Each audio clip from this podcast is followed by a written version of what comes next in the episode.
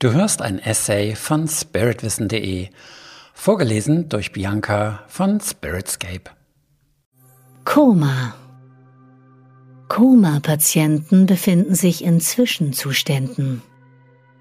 Menschen, die lange Zeit in einem Koma, in starker Demenz, einer schweren Depression oder in Psychosen verbringen, befinden sich in seelischen Zwischenzuständen. Sie sind Beispiele für die beginnende Auflösung der Polaritäten.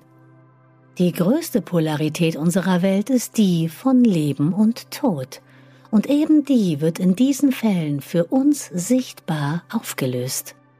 In den genannten Zuständen verschwimmen die Gegensätze, die mit unseren Vorstellungen von Leben und Tod noch verbunden sind. Es ist wichtig, dass du den Wert dieser Zustände erkennst und sie nicht nach menschlichen Kriterien beurteilst. Denn Koma-Patienten verkörpern ebenso wie fortgeschrittene Demenz und die anderen Zustände einen jeweils einzigartigen Seelenzustand. In diesem Zustand sind die Betreffenden in der Lage, Mitmenschen in ihrer Umgebung zu heilen. Um die besondere Situation solcher Menschen zu verstehen, muss man sich mit ihnen telepathisch in Verbindung setzen. Aber sei dir gewiss, sie brauchen weder unsere Hilfe, um aufzuwachen, noch um zu sterben. Du hörtest einen Beitrag von spiritwissen.de.